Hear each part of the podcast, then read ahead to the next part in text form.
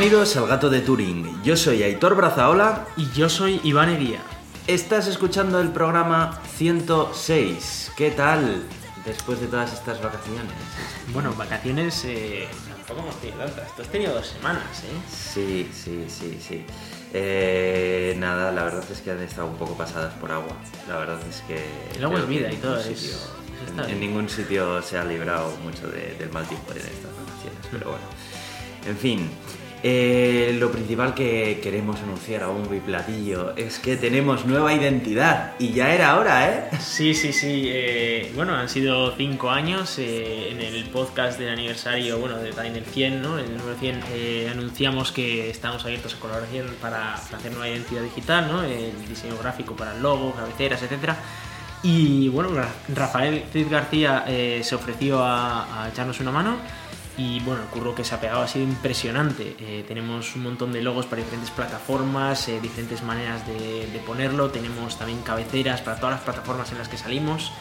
Y, bueno, si, si nos estáis leyendo por Twitter, nos estáis escuchando eh, tanto por Evox como por iTunes, como por Spotify, como por TuneIn, por todas partes vamos a tener nuevo logo, nueva cabecera y esperemos que, que os guste, además adaptadas a cada plataforma, ¿no? Según las necesidades. Sí, eso es. Puede ser todavía que quizá a algunos podcatchers no les haya llegado todavía la, la nueva imagen, tarde o temprano irá llegando a todas las plataformas.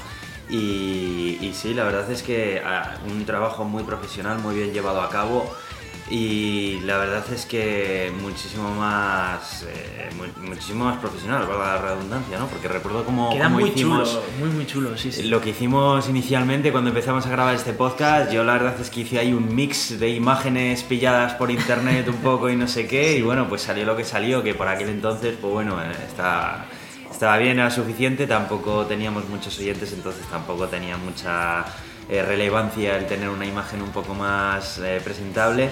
Pero yo creo que esto además también nos va a venir bien para poder eh, aparecer, tener más posibilidades de aparecer promocionados en, en plataformas como iTunes, por ejemplo, y Spotify y demás, en las que suelen primar, además de la calidad del podcast también, que tengas una buena identidad para que cuando te coloquen en portada o lo que sea, pues hombre, ellos también lógicamente quieren que sus portadas luzcan bien, con podcasts que tengan una imagen chula y que esté, y que esté preparado, ¿no? Sí. Así que bueno, yo creo Eh, que esto va, va a ayudar. que, bueno, si os habéis fijado en el logo, mantenemos los colores, ¿no? Ese azul de fondo, el blanco, el rosa, ¿no? Y, y luego tenemos un gato que mola mucho. Sí, y ya es un gato. Un gato gato, sí, ¿verdad? no, es, no es un meme de verdad. internet readaptado Exacto. para, para aparecer por ahí. Es, es un gato que además tiene una Raspberry Pi en la cabeza, ¿no? Eh, tiene sus camaritas, su antena eh, y bueno, por dentro está hecho con un esqueleto de metal muy chulo también, que tiene hasta uñitas el esqueleto, estamos muy sorprendidos, la Es verdad, verdad de que. Rafael se curró un montón todos los detalles eh, de, dentro del gato y le dio un montón de vueltas haciéndonos diferentes propuestas y de todo. Eh, La verdad es que ha hecho un trabajo fenomenal y estamos súper, súper contentos con, con lo que es. Sí. Esperamos que os guste a vosotros también. Sí, eh, decidnos que si os gusta o no, ¿no? Tenéis ahí Twitter para, para hablar con nosotros, algún mail, lo que sea, y oye, a ver qué os parece el, el Eso, logo. eso es, así que bueno, yo creo, yo creo que va a gustar porque, porque está muy bien. Sí, y, además, y además me siento orgulloso de que es un logo creado por un oyente nuestro. Sí, efectivamente. Lo cual, eh, eso mola todavía más, Sí, sí, porque es que es como, tengo más la sensación de que esto lo construimos un poco todos y Mm. si esto sigue adelante y seguimos quedando para grabar es porque sigue habiendo ahí gente detrás escuchándonos Y, y pasándolo bien con nuestras charlas y, y de todo, ¿no? Sí, tenemos de hecho entre 2.000 y 3.000 oyentes en todos los podcasts, entonces pues mola mucho que toda esa gente nos esté Sí, es verdad. La verdad es que para nosotros son unas cifras muy grandes. Jamás pensamos que íbamos a llegar a unas cifras así. Estoy seguro de que para muchos otros podcasters estas cifras son irrisorias, pero para nosotros, creednos, es una pasada, sí. es una pasada. Jamás pensábamos que nos iba a escuchar tanta gente. Y, y bueno, Y sí, y bueno, y también hay que decir que pudo trabajar en el, en el logo a pesar de los gritos de mi perra en el anterior podcast, que sé que a más de uno les habrá reventado el, los altavoces. sí, sí, que el trabajo de edición gracias. cada vez se complica más. Sí, sí. Ya no es solamente tal, sino Hoy vamos, también- vamos a esperar que hoy eh, no la líe. Sí, Esperemos sí, que hoy esté tranquilo. Pero bueno, yo creo que ya es un elemento más del podcast, como en su momento tuvimos a tu Lora. A mi Lora, ¿no? efectivamente. Eh, ahora tenemos a mi perra, es, es lo que hay. Porque acuérdate que hace unos cuantos episodios, hace más de 50 episodios, teníamos por ahí a tu Lora de fondo poniendo el, la banda sonora. Y, Sí, sí. y bueno, bien. Bueno, eh, he estado también eh, en el cine, he visto la última de Los Vengadores. eh, yo sé que no la sigues, a los que sigáis Los Vengadores, a mí me ha gustado mucho. La verdad es que eh, me gusta muchísimo ir al cine, es una de las cosas que he hecho mucho de menos estando aquí. Y, y nada, he aprovechado y, y nada, lo he disfrutado un montón. Ha sido una de las mejores cosas de las vacaciones. Y bueno, bueno, una de las mejores cosas, no, ha habido más cosas también que han estado muy bien, que no, me- no, no pinta nada comentarlas aquí. Pero no, no, pero fin. digo que. Sí, sí. pues, Es que, es que- dos semanas de de vacaciones, verdad, de para más que para una película Para de cine. muchas cosas, pero de verdad, esto no es una película cualquiera, esto es una película que llevaba esperándola mucho tiempo. Y bueno, también ha sido muy divertido. Divertido. Bueno, según. te- Ha sido divertido, ha sido divertido. aquí, ¿sabes? Pero las reviews del Galaxy Fold. eh, Sí. No lo meto dentro del bloque de noticias porque no es una noticia como tal y no lo quiero comentar. Pero en fin, yo es que he estado leyendo un poco por encima y todas las unidades de review que han llegado a periodistas norteamericanos han sido un completo desastre en las cuales eh, la mitad de las veces han tenido que sustituir las unidades de review porque se habían estropeado. Muchos de los periodistas, que son gente acostumbrada a utilizar smartphones nuevos, o sea, han, han llegado a, a- a despegar una pequeña lámina parecida a la de protección que te viene cuando te compras un terminal nuevo en la pantalla, pero no, no lo era. Esta no era una lámina removible de, de protección. Ponía en algún rincón de la caja que por favor no se removiese eso porque formaba parte de la construcción de la pantalla. ¿Y sabes lo que pasó? Que la pantalla se rompió, por supuesto, Sí, en el momento en el que retiraron eso, porque además era un, pro- un protector que no llegaba a los costados. Sí, sí, exacto. Es que, que- quedaba como. Parecía que había que quitarlo. o sea, Ahí la gente con la con la uñita. uñita, sí, sí. Ahí, ahí, anda, hostia, que no funciona tú. Madre mía, madre mía la que se ha montado, en fin. Bueno, pues em, mm, nada, eh, si quieres podemos ir comentando con el, eh, comenzando con el bloque de noticias o Sí, quieres sí. comentar algo más. Eh, no, yo comenzaría que además tenemos una noticia de otro móvil eh, para Ujú. hilarlo un poco con este Galaxy Fold. Y, y bueno, pues empezamos. Venga, va. Eh, empezamos hablando un poco del OnePlus 7 Pro, que es este nuevo terminal que va a sacar OnePlus, que no se presentó en el Mobile World Congress y que estoy interesado porque igual me pillo este o igual la versión inferior de este, ¿no? Y, y me ha llamado la atención la noticia porque eh, ha sacado un vídeo OnePlus eh, con el móvil, ¿no? Que lo van a anunciar este 14 de mayo. eh, mm, pero lo que han dicho es, eh, pon- ponía en el vídeo, ¿no? Eh, los- las certificaciones de IP, ¿no? De estas de, de resistencia al agua, te cuestan dinero. Así que nosotros nos hemos gastado dinero, el dinero de la certificación, en algo que es mucho más barato. Y ponen un cubo de agua y tiran el móvil en el cubo de agua y de esto tira. Hombre, eh, sí, cuestan dinero, pero también por un motivo, porque Sí, las pruebas no son tan simples como meterlas dentro de un sí, cubo de agua, sí, en eh, fin. Claro. Eh, no sé, bueno, est- está bien saber que al menos tiene algo de resistencia. Sí, Eh, sí. No me mola tanto el hecho de que no tenga una certificación, pero bueno, como tampoco lo voy a meter al agua si me lo pillo, pues. Pero bueno, ese movimiento de marketing me parece Sí, un, es poco un poco ridículo, sí. dispararte un poco al pie, pues chico, no, no te gastes el dinero en el cubo de agua, gástate en una certificación como hace todo el mundo. Claro, pero al final iba a repercutir, ¿no? Según ellos, en el precio del, del terminal. para Ya, el- pero hombre, también ayuda a que se venda mejor el tener la certificación. Imagino que ¿eh? sí, sí, imagino O que sí. pero- eh, una cosa que te quería preguntar, es la primera vez que veo que OnePlus saca más de un modelo de terminal. Sí. Normalmente siempre, bueno, excepto en una de las versiones que sí que sacaron un modelo de aluminio un poco más de baja gama y demás. Eh, es la primera vez que sacan, veo que pone Pro. ¿Qué pasa? Que hay uno normal y uno no Pro. ¿Cuánto, cuánto cuestan o qué eh, tal? Bueno, es que como no se han presentado hasta el 14 no se sabe nada, eh, sí que se han filtrado ya todas las mm, todo lo que es eh, visualmente se ha filtrado completamente, características técnicas en principio prácticamente también. Siempre, con One- sí, OnePlus siempre Sí, se filtra todo. O sea, no Entre comillas, plan. Uy, una pantalla. No, no, el móvil entero. Sí. Mm, pero sí, parece que va a haber dos terminales, uno Pro que va a ser 5G y uno no Pro que va a ser 4G. Y, y aparte de eso, se habla de que igual el no Pro va a tener notch y el Pro no va a tener notch. Eh, y, y poco más, eh, no se sabe mucho más tampoco. De, De todas maneras, lo del 5G a, a día de hoy yo no lo consideraría muy relevante eh, para, para tal, la verdad. y... No, a mí me mola más el tema del notch, eso es algo que me, me Sí, gustaría eso sí, además aprovechas Sí, más sí, pantalla sí, sí. y tal, sí, no, y además eh, OnePlus es, es un terminal que siempre ha cuidado bastante la experiencia de uso, con un Android muy, muy limpio, Sí, es sin, verdad. sin mucho bloatware que suelen estar acostumbrados los fabricantes de Android, y a mí la verdad es que siempre me ha parecido dentro del ecosistema Android un teléfono muy redondo en cuanto a prestaciones, precio y, y demás. Así que bueno, Sí, es, digamos, los nuevos Nexus es un poco, ¿no? interesante. Sí, que por cierto, también ahí hay un movimiento interesante y es que ya sabes que Google eh, va a sacar una nueva gama de Pixel mucho más baratos los que los 3A Pixel estos, ¿no? actuales. Los A, sí, efectivamente. Que se van a posicionar pues más o menos al mismo precio de los, de los OnePlus también. Pues, Eh, es más, eh, hoy he leído la noticia también de que una tienda norteamericana eh, había ya directamente puesto las cajas de los móviles en el escaparate. Y claro, los la- Pixels no. Sí, sí, de los Pixel no, y ya la gente sacándoles fotos, ¿sabes? O sea, en fin, o sea, Sí, que, hombre, que de. Claro, lo que pasa es que yo también pienso, joder, hay que diversificar con la información. Ya Estados Unidos me espía mucho, vamos a dejar que China me espíe también, ¿no? En plan, joder, no sé un poco para todos.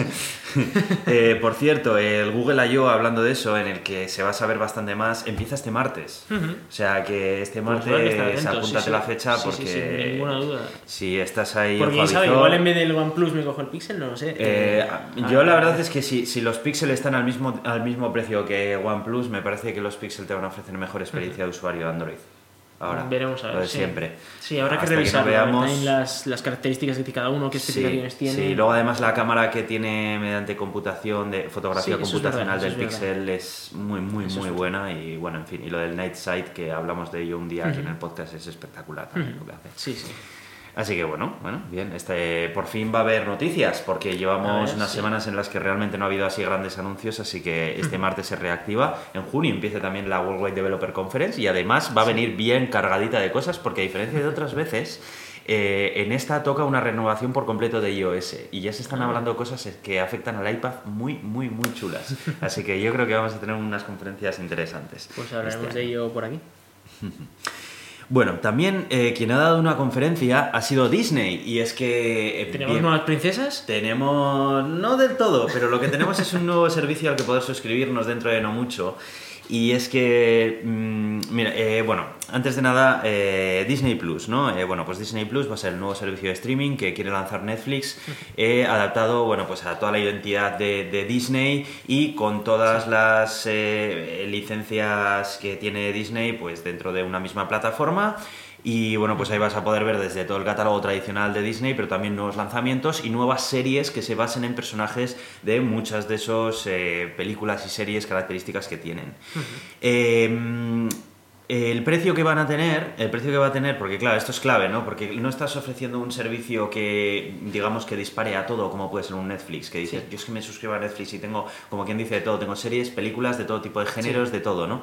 Esto, digamos que es un catálogo un poco más sesgado, o sea, esto es algo que Disney, es como sí. complementario, o sea, no, uno no contempla el tener, si solo tengo que elegir en tener un servicio de, de, de vídeo en streaming, es muy raro que te cojas Mm, Disney por mucho que te guste eh, Disney, ¿sabes? Sí, sí, porque te limita muchísimo, Eso es. claro. Entonces, esto es algo que me ha gustado, que lo han tenido en cuenta y el precio con el que quieren lanzar la suscripción es a un precio eh, más bajo que suscripciones como Netflix. Se habla de que rondará los 7 dólares mensuales, Bueno. que es un precio que encaja dentro de al que le guste Disney, yo prácticamente seguro que lo cogeré porque, bueno, tienen otras licencias más allá de las suyas propias que me interesan. Sí, no, pero puede estar interesante, desde luego. es, sí, es un precio que te encaja un poco más dentro de un servicio complementario. O sea, tú tienes tu Netflix, eh, que lo pagas a un precio de 10 dólares aproximadamente, un poco más, un poco menos, que bueno, ahora lo han subido un poco Han más y subido, tal. sí, sí. Pero sabes que es como que Netflix es como tu punto central al que tú acudes ahí independientemente de lo que quieras ver ese día. Y luego tienes como un servicio complementario que tienes ahí pues todo lo de Disney, ¿no? Así que bueno, eso ha sido bastante interesante como lo han sabido vender, porque empezamos ya con lo de la fatiga de las suscripciones. Sí. Que Ya ya un es punto que, que estás es- suscrito a todo, Claro, sí. estás suscrito a todo, estás suscrito a tu aplicación de música, aplicaciones de, de todo tipo, tal, eh, servicios Netflix, de vídeo bajo demanda, Spotify, final efectivamente. acabas- Entonces, llega un momento en el que tú haces números y dices, bueno, sí, a ver, esto Sí, tenía gracia gastando solo tenía 50 una. euros al mes o Claro, más, Eso claro. es. eh, esto vin- vino a solucionar el problema precisamente de que tenía que gastar aquí, aquí, aquí y allá, pero ahí lo tenía todo bajo una misma suscripción. Pero ahora empieza a aparecer lo mismo. O sea, se empiezan Sí. a fragmentar los contenidos de las suscripciones, que antes precisamente se trataba de unificar. Sí, porque todo el mundo quiere su trocito de pastel. Eso es. Entonces, eh, bueno, eh, desde- al principio a mí me echaba un poco para atrás el decir, jo, otra suscripción más.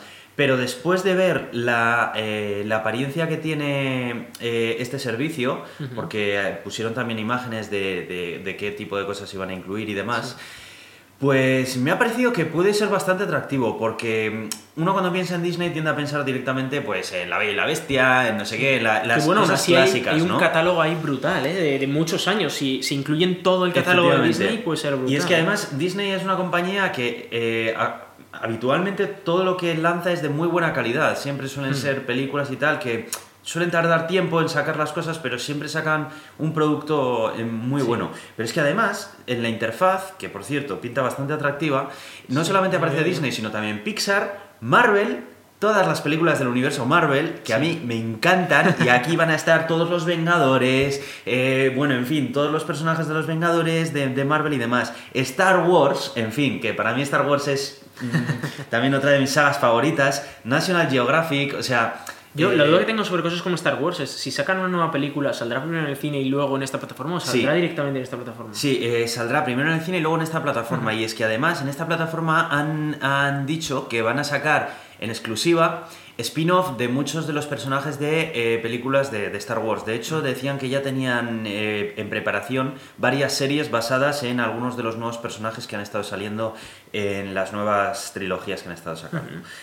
Así que yo la verdad es que es un servicio que le tengo echado el ojo y muy probablemente desde el día uno me suscriba porque Disney es una empresa que me gusta mucho siempre que saca algo. Mm, me parece que cuidan mucho el contenido y, y yo creo que yo creo que va a merecer la pena. Yo creo que va a ser una plataforma muy muy bien construida y muy bien cuidada, vamos. Aún así parece que quedan todavía unos 8 meses, ¿no? Hasta que Sí, salga por aquí. sí, todavía no está disponible, queda unos ocho meses, como has dicho, y, y nada, simplemente hicieron un anuncio informando de, de, de qué iba a ir todo para disipar un poco dudas. Y claro, es que aquí además pasa otra cosa, y es que eh, de la misma manera que Apple ha tenido que hacer una, plata- eh, una, una presentación para anunciar contenidos que iban a mostrarse en su servicio de vídeo bajo demanda, mucho tiempo antes de que sacaran el servicio, lo cual no es habitual en Apple.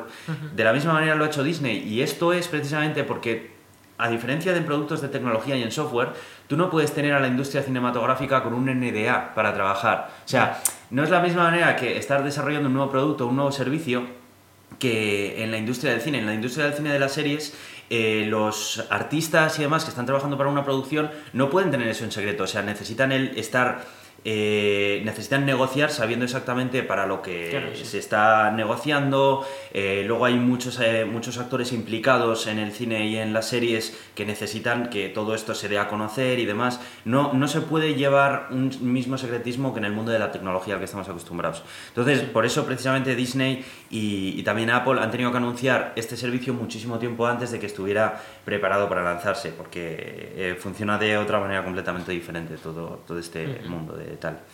Así que bueno, yo estoy contento. Recientemente estoy suscrito a HBO desde que han empezado con la nueva temporada de Juego de Tronos. me estoy y- planteando también cuando acabe y he de decir que- que estoy descubriendo que hay más hay mundo más allá de Netflix y Sí, que HBO puede que no cancele la suscripción como yo pensaba una vez termine con Juego de Tronos, porque estoy descubriendo que como complemento a Netflix también se sitúa de la misma manera que Disney Plus, es más barato eh, HBO que, que Netflix. Yo creo que ellos también saben que ofrecen Sí. menos contenido de una calidad según ellos de mejor. Sí. Eh, hay series que sí, otras que bueno, sin más. Eso es debatible, ¿no? Debatible, pero, pero sí, me estoy dando cuenta de que aquí empieza a haber hueco para dos tipos de servicios de suscripción. Los, que, los principales, los que intentan atacar a todo, Ujú.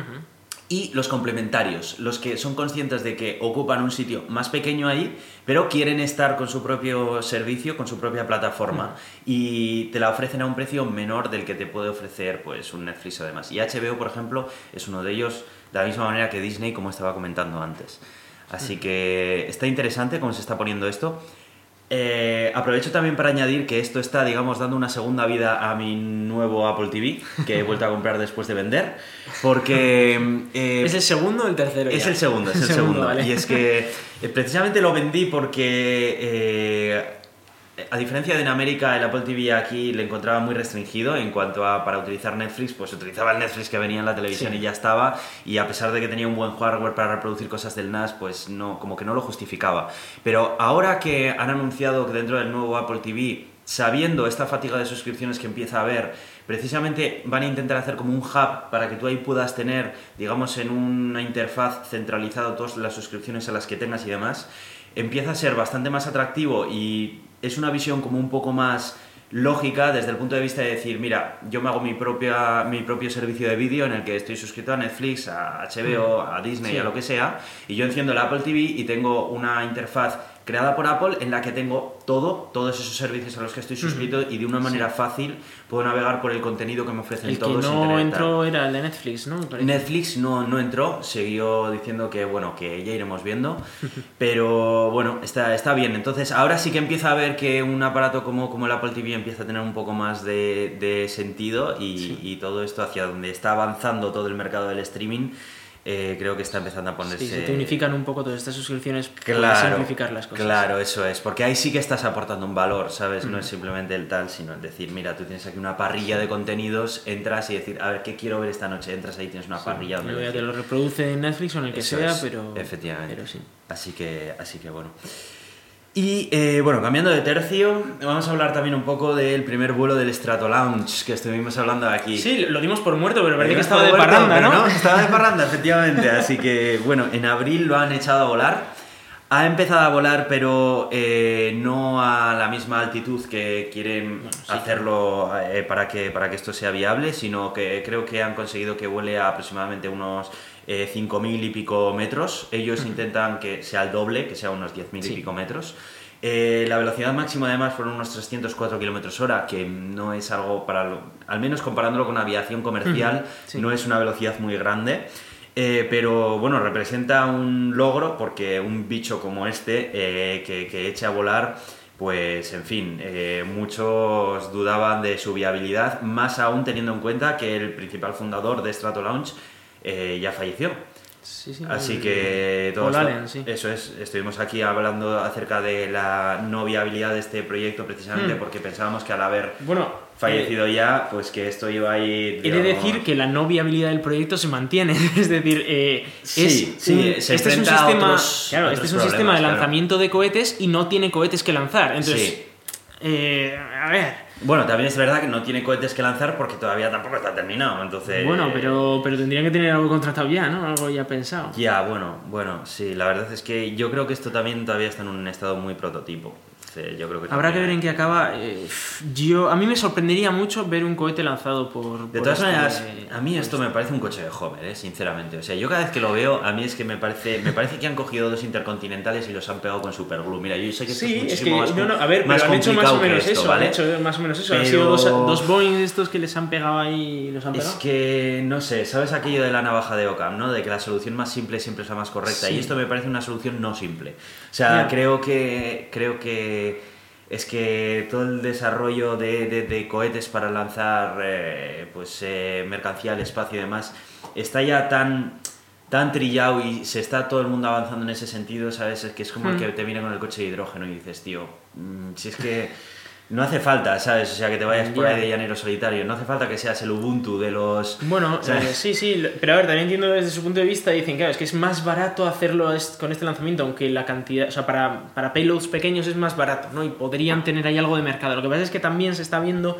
muchos microlanzadores están saliendo, ¿no? Incluyendo los españoles de PLD o el, el lanzador Electron y tal, que son pequeños lanzadores que son capaces de lanzar, eh, pues, cargas que puede lanzar este este avión y no sé si lo lanzan quizás un pelín más caro, pero es que en cualquier caso la tecnología es mucho más fiable que.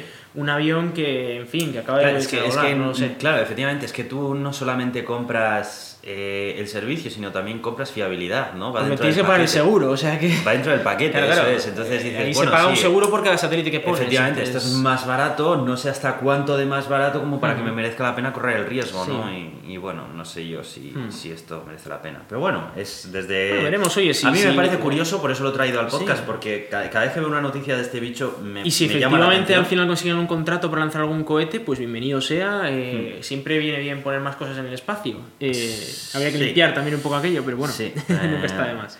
eh, bueno, ha volado en el desierto del Mojave, como Ujú. curiosidad, y, y nada, pues eh, están todos muy contentos los del equipo, pero bueno, en fin, eh, lo dicho, un coche de Homer, sinceramente. Es mi opinión, mi opinión, no me martiricéis, pero el coche de Homer. En fin, bueno, vamos a hablar de Facebook, porque Facebook estos días ha tenido su conferencia de desarrolladores, esa que Sí. hacen todos los años, Sí, la F8, si no me equivoco, creo que se llama. Y ha salido eh, Mark Zuckerberg diciendo que el futuro es privado. Y punto, y se ha acabado. Entonces han que dicho- cancelar Facebook, ¿no? Porque Ah, si no, han dicho, han dicho que entiende que mucha gente se tome a broma este anuncio.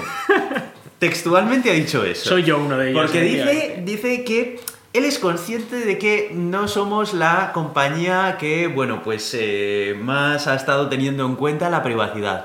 Pero que eso se ha acabado, porque ellos se han dado cuenta de que hoy en día en la red cada vez estamos más interconectados y tenemos mayor necesidad de intimidad en Internet. Ujú. En 2019 se ha dado cuenta, oye, está bien, está bien, porque, porque tardaba tiempo, pero bueno, en fin. El tema es que ha dicho que... Eh, Esto decimos que es parte de la campaña electoral para el año que viene, ¿no? Sí, de ¿no? Zuckerberg. Sí, sí. Porque vamos, es que si no, no Entonces, él ha dicho que quiere cambiar que el enfoque de todos sus servicios desde un punto de vista ya no del anunciante, sino del usuario, amigo. Y para ello va a llevar la privacidad al máximo nivel en todos sus servicios. Y dice que para ello, para ello van a utilizar el cifrado extremo a extremo para todo. Porque claro, como en WhatsApp ya lo utilizan, dicen que ellos ya tienen la tecnología para hacerlo. Entonces, ellos han dicho que otro de los pilares para llevar esto a cabo va a ser la unificación. Ah, amigo, un anillo para unirlos a todos. Sí. Porque nadie se creyó cuando compró WhatsApp y dijo que el servicio iba a permanecer completamente independiente. Iba a permanecer completamente compro- independiente, nunca iba a leer eh, Nunca, mensajes de. WhatsApp, no iba a usar estadísticas. Se, re- se- vamos, se- le cayeron como dos o tres multas de, de la, de la Unión Europea. Por eso, favor. pero en fin. Sí, efectivamente, cuando compró WhatsApp eh, dijo todo aquello. Bueno, yo no me lo hace creía. mucha gracia el creador de WhatsApp diciendo que le daba mucha pena ver servicios. Y Pero- sí, con tus milloncitos en el bolsillo, mucha es que pena. lo, lo- lo peor de todo es que nadie se podía creer. O sea, las empresas no compran otras empresas para dejarlas independientes. No tiene sentido. no. Si no la vas a tocar, pues no la compras. Vale, entiendo que hay un motivo de compra por decir, me compro la competencia. Pero una vez que te compras la competencia. O la revientas o la integras. o tal. Sí, o sea, no Sí, la vas a dejar cual. ahí que, que funcione. Sí, sí. O sea, no, no funcionan así las, las, las leyes en, en este sistema. Bueno, en fin. Entonces, eh, Facebook ha dicho que la unificación es eh, uno de los siguientes pasos que van a llevar a cabo. Y por eso van a unificar todos los servicios de mensajería que tienen en WhatsApp, en Instagram, en Facebook. Y que van a anunciar aplicaciones nativas para todas las plataformas para que exista la mensajería de, de Facebook en Windows, en Mac, en, bueno, en todo. Y además han dicho que como se ha dado cuenta ya de que sus aplicaciones tradicionalmente han ido engordando por cada nueva actualización, hasta el punto de que muchísima gente, entre los cuales me incluyo hace tiempo que ya las borramos del móvil, y dijimos, mira, para lo poco que utilizo Facebook, cuando necesito usarlo, entro en un navegador y luego salgo de ahí, ¿sabes? No quiero estar, sí. es un sitio donde no quiero, no quiero tenerlo en el móvil. privada, además. Eso es, así que mm, él eh, dice que es muy, muy consciente de esto y que van a reescribir todas sus aplicaciones para que sus aplicaciones sean muchísimo más ligeras de lo que son hoy en día y eh, además van a aprovechar para hacer un rediseño de toda su aplicación. Hace poquito, cuando hemos estado cambiando el branding de, de- de Facebook, bueno, estábamos delante de- de- del panel de control aquel de, la página que, que- que- decíamos, bueno, pero que esto es una página muy sencilla, que es que, que es que ni entramos muy poco en ella, es que lo único que hace es leer un feed, no hace nada más. Ya. La pila de botones que había ahí, tú lo has visto. Sí, ¿eh? sí, sí, sí. La pila de botones que Queríamos había. cambiar la, la foto del mía. avatar y, y era, era una locura eso, porque, porque te- tú le dabas a cambiar la foto y te decía, crea una nueva historia. Y dices, no, no, no, no, no, quiero quiero cambiar la historias". foto del avatar, no me líes de historias. le dabas, eh, le dabas a eh, actualizar foto y, y solo te dejaba elegir entre las que tenías de perfil y dices, pero, pero, a ver, por favor, déjame subir una foto. Al final hemos descubierto que había un botón de subir una foto, pero que era distinto Sí, a los otros dos. sí. Bueno, eso es una locura. Bueno, ¿no? en Pues fin, él sabe que el user experience de sus páginas web hace tiempo que ya fue yéndose cada vez más al garete y que van a hacer un reseteo completo de, de todo Facebook. Dicen que lo van a cambiar a un diseño blanco minimalista con muchísimas menos opciones. Yo la verdad es que no utilizo Facebook, pero agradezco que, que hagan estas cosas porque aunque no lo utilizo de vez en cuando sí que entro por alguna necesidad en concreto y, y es que cada vez que entro ahí es que no encuentro nada. O sea, es que hay tantas cosas. Mira, quizá para el que está todos los días utilizando Facebook, sí, lo- se, se sepa mover por ahí, pero es que de verdad, o sea, yo como usuario que entra ahí y ve todo aquello, eh, a mí me abruma. Entonces, bueno, dicen que lo van a cambiar y bueno, y que ahora muy, muy privados y que todo privados y, y serán muy privados y que tus datos estarán muy privados y eso, que habrá privacidad y datos privados. Y Es que me entra la risa, lo siento, Y- es que me entra la risa. Facebook diciendo que va a ser privado, me entra la En risa. fin, bueno, simplemente, simplemente eso. Así que, bueno, me hace gracia esa diapositiva en la que, que aparece ahí en el, en el artículo que enlazamos, en la que sale Mark Zuckerberg apuntando a un texto que pone The future is private. Future is private. Sí, bueno, claro. En De- fin. después tendría, ya te digo, después tendría que haber dicho, y por eso cerramos Facebook. Efectivamente, también tampoco han explicado cómo van a seguir haciendo dinero, porque claro, eh, eh, la principal entrada de dinero de Facebook precisamente son los datos. Eh, Esa privacidad ocurre- de la que usted me habla, ¿eh? ya veremos a ver cómo A mí se me funciona. ocurre que utilicen algoritmos de, de privacidad diferencial como hace Apple o otras compañías. Sí, sí. Ahora, eh, claramente son muchísimo menos productivos esos algoritmos que los que utiliza hoy en día Facebook. Pero bueno, veremos a ver. Supongo que ya habrán hecho sus números y les cuadran. Así que, bueno, veremos, veremos a ver, a ver qué dicen. Vamos a hablar de otra red social. Héctor. Sí, vamos a hablar de otra red social, porque Aquí sí hay que es para todos que nos hoy. han dado- sí, es verdad. Vamos a bueno, de vamos a Twitter. hablar de Twitter, de Jack Dorsey, de su CEO. Bueno, este es el hombre que se fue de Twitter, después volvió. Todos los usuarios de Twitter que por aquel entonces utilizábamos clientes de terceros porque la aplicación era una ponzoña, eh, renovamos nuestras esperanzas diciendo, oh, ha vuelto el fundador, eh, todo esto se va a acabar y, y bueno, las aplicaciones de Twitter van a molar de nuevo y va a funcionar todo fantástico y tal. Bueno, Eh, yo, el cambio que vi cuando él llegó fue lo de poner eh, el simbolito azul a los nazis. Eso, eso fue el gran Sí, cambio que sí, hizo, que sí. ahora ya estaban verificados Y- todos los nazis. Sí, y luego además también anunciaron una vez que hicieron un cambio en los perfiles para dar más relevancia no sé qué, cambiaron la fuente de letra, el tamaño un dos puntos también. Sí. Eh, sí, cambios grandes, cambios grandes de... Y ahora en la aplicación no te salen todos los tweets, sino solo lo que a ellos les da la gana y te, y te hacen leer lo que ellos quieren. sí. Eso es. Así que bueno, bueno, no vamos a hablar de la plataforma en sí, vamos a hablar de su CEO, porque recientemente ha estado eh, participando en eh, bueno, pues algunas charlas eh, de, de algunos programas, pero más referente a vida sana, mindfulness y todas estas paridas que les gusta a esta Sí, gente en Silicon sí, Valley, sí. ¿no? Bueno, eh, Jack Dorsey eh, dice que, pues, que se siente con más energía y más limpio fuera de las ondas wifi.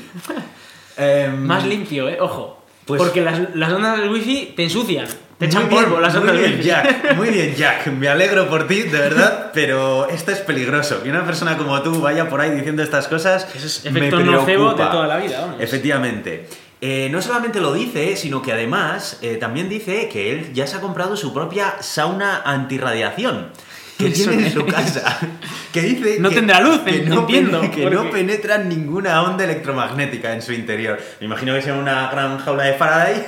es que, que no entra nada. Pero da igual, esa la jaula de Faraday la tienes que configurar para la longitud de onda, o sea que... En fin, eh, bueno, eh, esta ha sido una de las eh, muchas eh, declaraciones que recientemente ha estado haciendo en podcast y, y programas del ramo, ¿no? Porque no solamente ha anunciado esto recientemente, que, que- que bueno, en fin, eh, sino que además también ha aparecido en, en otro programa en el que, bueno, él dice que eh, hace ayunos de fin de semana, que se da baños de hielo todas las mañanas y que va caminando al trabajo todos los días hasta la oficina, que vive a hora y media del trabajo, porque dice que andando de esa manera reactiva toda la circulación de su cuerpo, le da tiempo para pensar, para reflexionar y que, eh, bueno, pues que en definitiva mejora su salud en todo esto.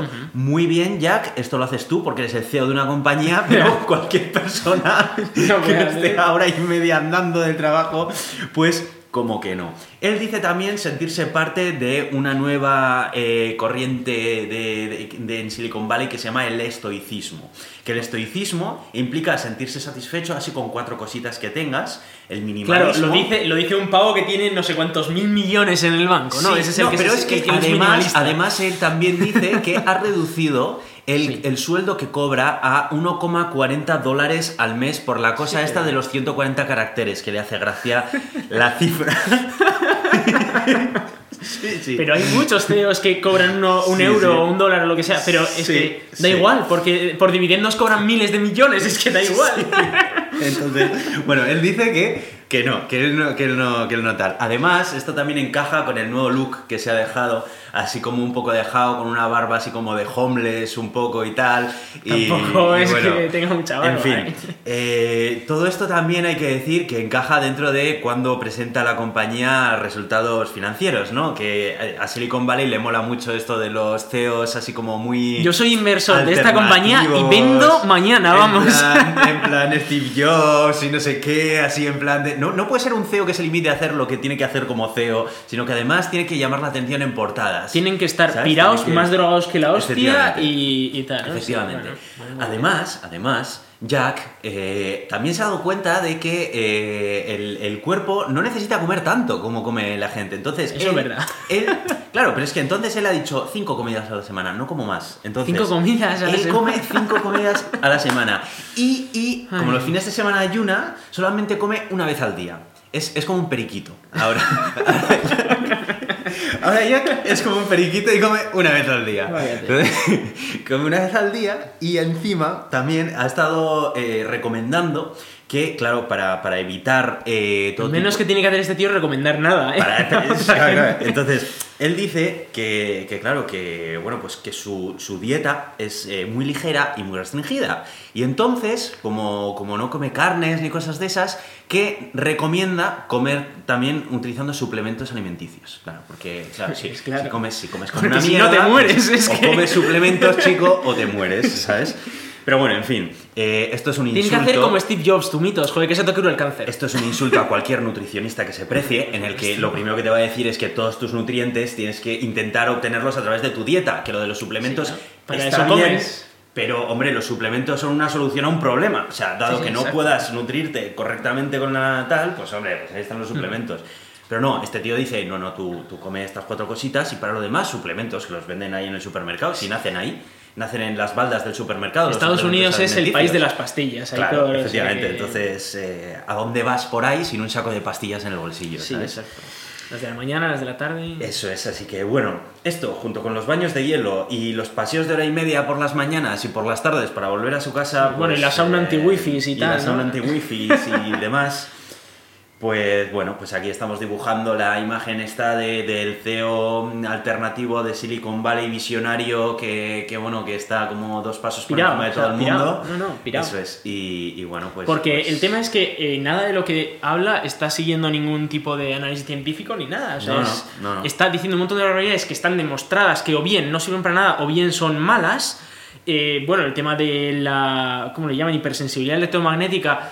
Esto es, es, eh, es un tema psicológico. Es, eh, no- ojo, no, no significa que no sea una enfermedad, pero es una enfermedad psicológica. Sí, sí, de hecho la OMS lo reconoce como, como una enfermedad, pero que no lo relaciona directamente Claro, científicamente con... Esto, o sea, si alguien sufre de hipersensibilidad electromagnética, lo que tiene que hacer es acudir a terapia con la idea de solucionarlo, Mm. eh, pues cuestión de, de eso, de solucionarlo, pero, pero por terapia. Esto no es un problema físico. Mm. Y sí, duele y esas cosas y la gente lo pasa mal, pero no es un problema físico. Eh, y luego el tema de, de comer una vez al día, solo cinco días por semana, esto es una mierda.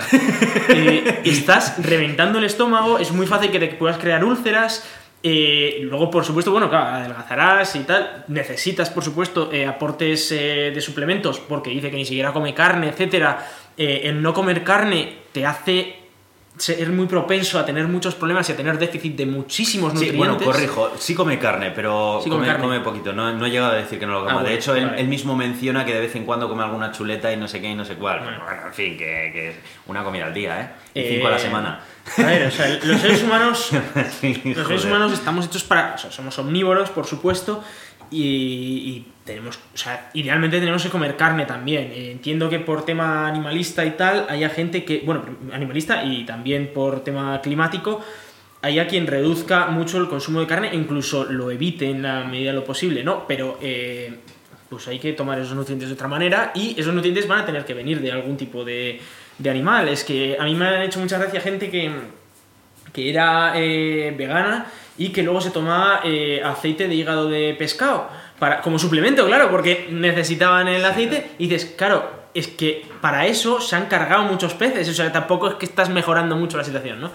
Eh, bueno, obviamente sí, o sea, comer carne de vacuno y tal pues puede estar bien porque, o sea, comer menos carne de vacuno y tal puede estar bien porque reduces el impacto medioambiental de grandes campos de, en los que tienes que quitar árboles y poner vacas que echan metano, pues está claro que es mejor reducirlo, pero de ahí a estas chorradas que dice este hombre, eh, pues será CEO y muy excéntrico y en Silicon Valley le querrán mucho, pero este tío es, un pringado, o sea, es que a ver, tuvo una buena idea con Twitter y está muy bien. Y el tío será un genio, ¿no? O sea, será un cerebro de la hostia, pero ojo, los genios también hacen el subnormal. Ya vimos Steve Jobs que se mató.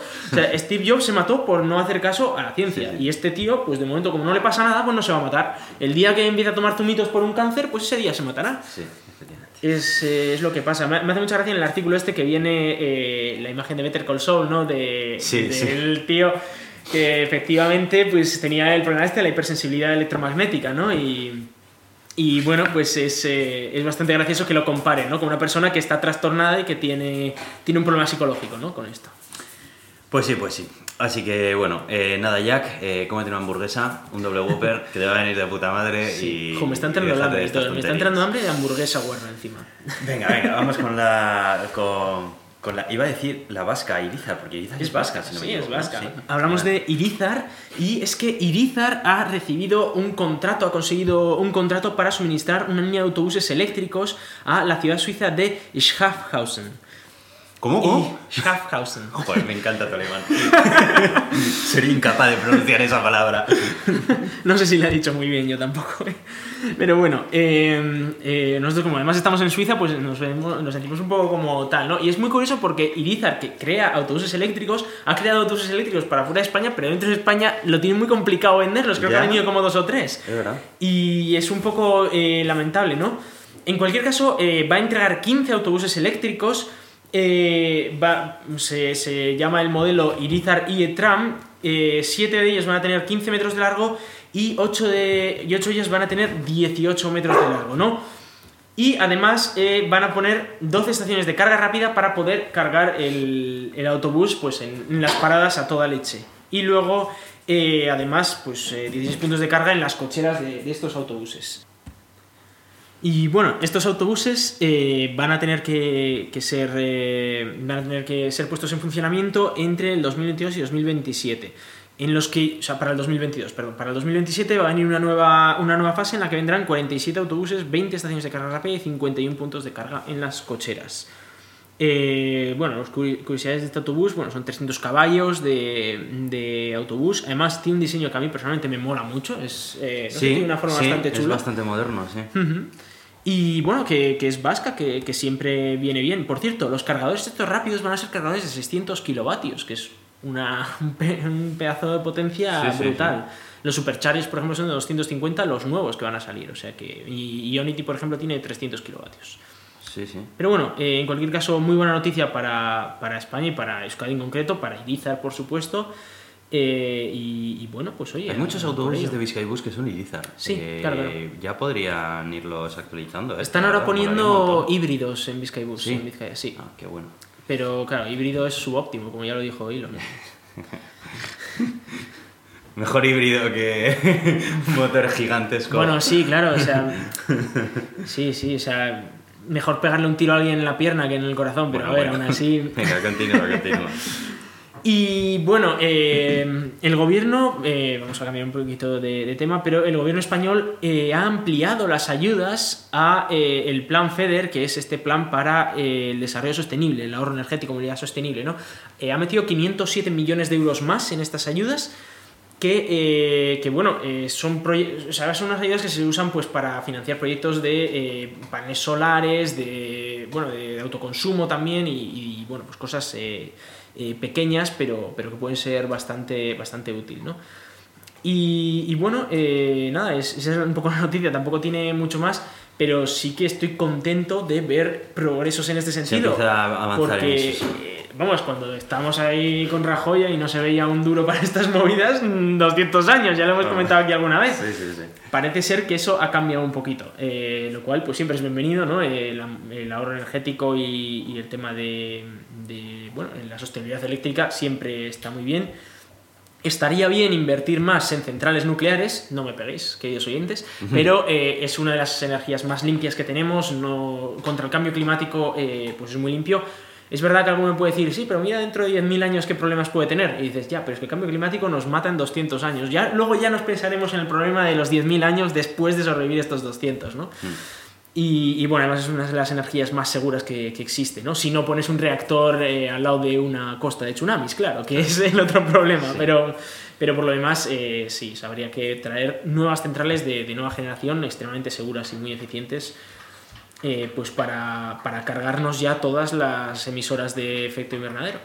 Sí, es un, es un problema complejo porque muchas personas se piensan que eh, eliminar las centrales nucleares es la solución, pero, para, es un problema. Pero es un ¿eh? problema porque para sustituir esa cantidad en el pool de energía eh, tienes que poner centrales térmicas, lo cual es todavía peor. Es peor, es mucho peor. Sí, sí, sí. sí. es, es, mucho peor a corto plazo y ahora mismo necesitamos solucionar el corto plazo ya. O sea, es que se nos ha acabado el tiempo. Hace, hace 30 años, si me hubiesen dicho ponemos todo renovables, si hubiese dicho bueno, tenemos un margen, ¿no? Y yo qué sé, igual se puede hacer algo. Ahora no, es que no se puede. O sea, hay que poner centrales nucleares a saco y, por supuesto, también muchísimo renovable, quitar todo, todas las centrales térmicas y tal, y, bueno, y a ver qué pasa, porque, porque estamos en esa situación, sí. Y sobre esto, eh, que nosotros criticamos mucho, ¿no? Eh, lo lento que va en, España este tema, eh, no somos los únicos. En Noruega están criticando la expansión del coche eléctrico, que dicen que va muy lento y eso que en Noruega... Eh, Siempre ha sido el feudo de... Es el feudo. Es más, en marzo se vendieron más coches eléctricos que no eléctricos en Noruega, lo cual fue sorprendente. Sí, sí. Eh, y aún así los noruegos dicen esto va muy lento, esto hay que darle más caña, hay que darle más ayudas y tal. Mola bastante ver, ver, esto. Ojalá todos los países presionaran tanto a sus gobiernos y a, a esta gente a cuenta de, a cuenta de esto. Y bueno, no sé qué piensas, Aitor, tú de esto de, presionar un poco también. Bueno, lo que está pues, pasando en Noruega. Pues está bien, pero el tema, de, el tema es que, claro, eh, em, a ver, al final en Noruega son las mismas compañías que están comercializando los coches eléctricos en el resto del mundo. Entonces. Eh, no puede ser que en Noruega se estuviera viviendo una realidad alternativa a la del resto. O sea, no puede ser que tú llegaras a Noruega y de repente entraras en el catálogo, yo que sé, de Citroën y de repente hubiera seis modelos eléctricos nuevos que no existieran en el resto de tal, ¿no? O sea, sí, está muy bien todos estos datos de Noruega de que se utiliza mucho más el coche eléctrico y todo eso, pero evidentemente a ver, Noruega accede al mismo mercado que, accede el resto de Europa, entonces eh, eh, es normal que vayan a percibir lo mismo que percibimos el resto. Obviamente ellos también son mucho más efectivamente, pero obviamente ellos ven exactamente lo mismo que vemos el resto de europeos, ¿no? Que, hay poca oferta y que, y que todavía eh, la infraestructura necesita mejorarse mucho y, bueno. Sí, lo que pasa es que yo me imagino que también eh, esta protesta viene también por la parte de presionar también a los fabricantes a que saquen más modelos, ¿no? Que, que, no es solo el hecho de decir el gobierno tiene que hacer algo, el gobierno también puede presionar a los fabricantes, ¿no? Y, por supuesto a que saquen más modelos. Eh, pues en el último episodio dejamos un poco en el tintero eh, la imagen del agujero negro, ¿no? Eh, hablamos de que iban a sacar una imagen del agujero negro del centro de nuestra galaxia y al final no fue así. Sacaron el agujero negro del centro de la galaxia M87 y no del nuestro. bueno, como, como curiosidad, este agujero negro, pues tiene, tiene, desde aquí visto, tiene un tamaño parecido, ¿no? Y bueno, la imagen tampoco es que diga mucho, ¿no? Es una zona central oscura con un anillo de color, eh, de color que es inventado porque son ondas de radio, ¿no? Eh, y por una zona pues más luminosidad que por la otra por la rotación de ese disco acreción, ¿no? Eh, alguna gente ha dicho, joder, se está viendo justo desde encima el agujero negro, ¿no? Porque parece un disco que está justo por encima. Y no, lo que pasa es que por la propia por la propia lente gravitacional del agujero negro, da igual desde qué lado lo veas, que prácticamente con esta resolución desde cualquier lado se va a ver como un disco y con una zona central eh, oscura. La razón por la cual eh, se ha sacado la foto de M87 y no de la del centro de nuestra galaxia es que el, el agujero negro del centro de nuestra galaxia es más pequeño y por lo tanto rota más rápido, da más vueltas por cada día. De hecho, eh, da una vuelta en 40 minutos más o menos en el centro de nuestra galaxia, mientras que el de M87 da una vuelta cada dos días. Eh, esto permite que, claro, puedes estar más rato eh, absorbiendo luz sin que se te emborrone la imagen. Y por eso simplemente se ha hecho el de M87. Tampoco quería extenderme mucho en esta noticia porque ya tiene tres semanas. Ya. Y, Sí, no, y se nos ha es- hecho un yo poco- creo que ya todos están bastante enterados de... Sí. Eh, sí, no, la verdad que ha sido, ha sido un hito. La verdad es que estuvo muy chulo seguirlo además en directo cuando estuvieron anunciándolo y, y bueno, la persona que está detrás también de este logro, que, que es una chica que se lo ha currado un montón. Sí, sobre eso, eh, claro, ha habido muchísima polémica. La verdad es que yo he flipado porque, eh, bueno, fue una de las grandes colaboradoras, la- una de las que hizo el algoritmo para, para apilar estas imágenes, una de las que hizo uno de los algoritmos porque hubo dos equipos haciéndolo. Y eh, bueno, en un primer momento saltó muy a- mucho a la fama porque eh, pues la chica era muy, muy abierta, como muy, no sé, eh, le molaba mucho, además cada vez que hacía una entrevista se le veía una ilusión brutal y, y, bueno, además era una de las grandes eh, partícipes de este, de este descubrimiento, ¿no? Y luego empezaron a salir por ahí gente diciendo, no, que ha sido un hombre el que lo ha hecho y solo la estoy sacando porque es una mujer. Y, y no es verdad, o sea, de hecho, el hombre que, que comentaban, eh, bueno, él ha salido a la defensa de la chica y dijo, mira, aquí hemos trabajado todo, en nuestro caso hemos hecho cada uno nuestra parte, no se puede saber exactamente quién ha hecho más, pero obviamente tiene muchísimo mérito también como una mujer haber llegado a ese punto, era ingeniera informática Sí, sí. y haber sido una de las grandes colaboradoras en un proyecto de tal envergadura como esto cuando estaba haciendo su doctorado todavía, o sea que bueno, es eh, una figura en cualquier caso. Sí, sí, no es... Y, y no sé, no merece la pena meterse en el juego de Nah, por qué está siendo esta chica, porque ha salido a la tele y tal. Pues ha salido a la tele, primero, porque ha sido una de las grandísimas colaboradoras del proyecto, y segundo, pues porque eh, es una persona muy abierta y que, que, Mm. que conecta mejor con, con la gente y por eso se ha hecho más famosa, ¿no? Y además es mujer, es importante también, eh, eh, pues mostrar ¿no? El- a las mujeres en ciencia haciendo grandes descubrimientos. Sí, Y además como parte de un equipo, no, no hace falta ser eh, una figura, un cerebro impresionante, sino que con un, con un equipo se puede colaborar un montón. Así que bueno, Eh, vamos a hablar un momentito de ALMA, este observatorio en Atacama, eh, que además, bueno, hoy me, me he sentido con ganas de, de caña, así que he puesto dos artículos de Francis. Ya vamos a ver. Uf, uf. Sé, Eh, sé breve, por favor. Sí, no. Este artículo de, de Alma es, es muy breve porque, eh, bueno, básicamente voy, a, voy a decir el titular un poco así rápido. Alma observa aparentes brazos espirales y núcleos barrados en galaxias de alto Z.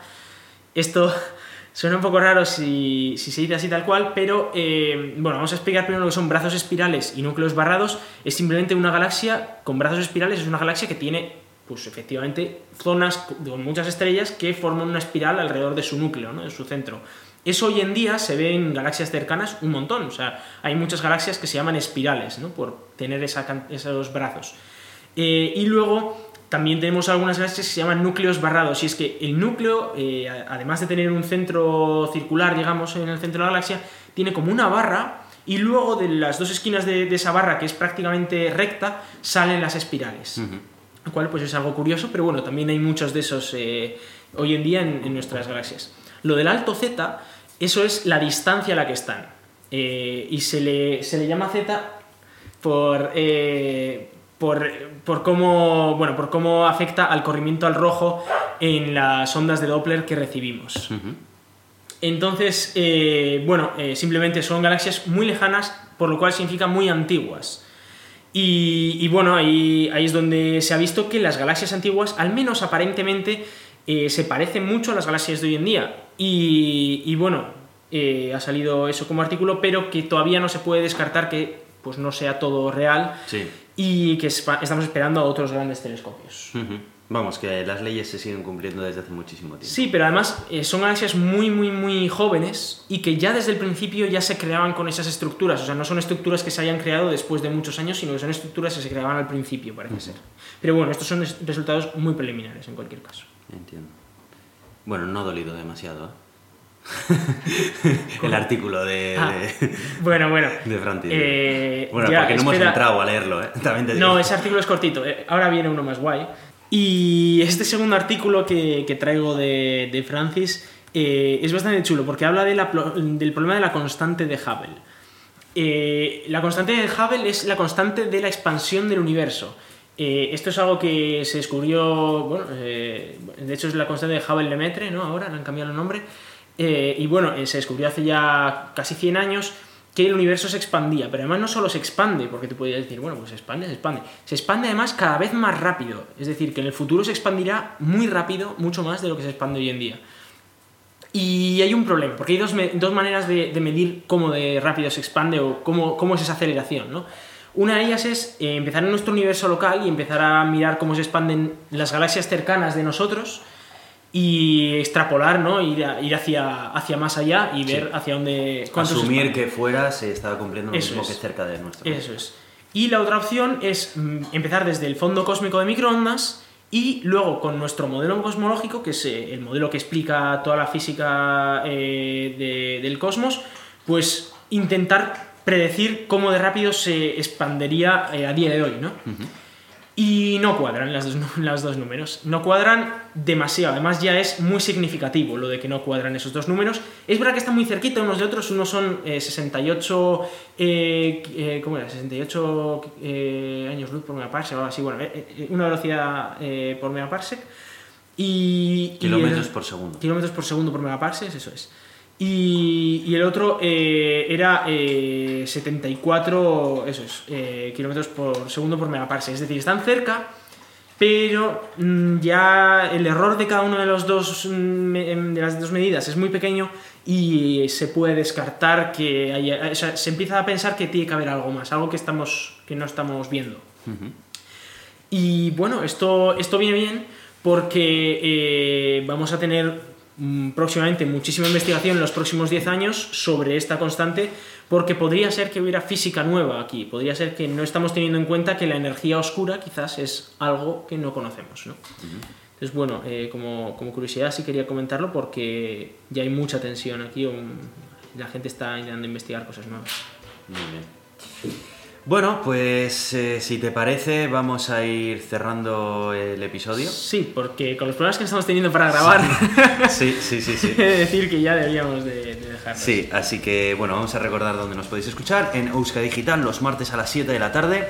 Estamos en Radio Podcast Castellano y pertenecemos a la comunidad de ciencia creativa Escenio, que pertenece a la Cátedra de Cultura Científica de la Universidad del País Vasco.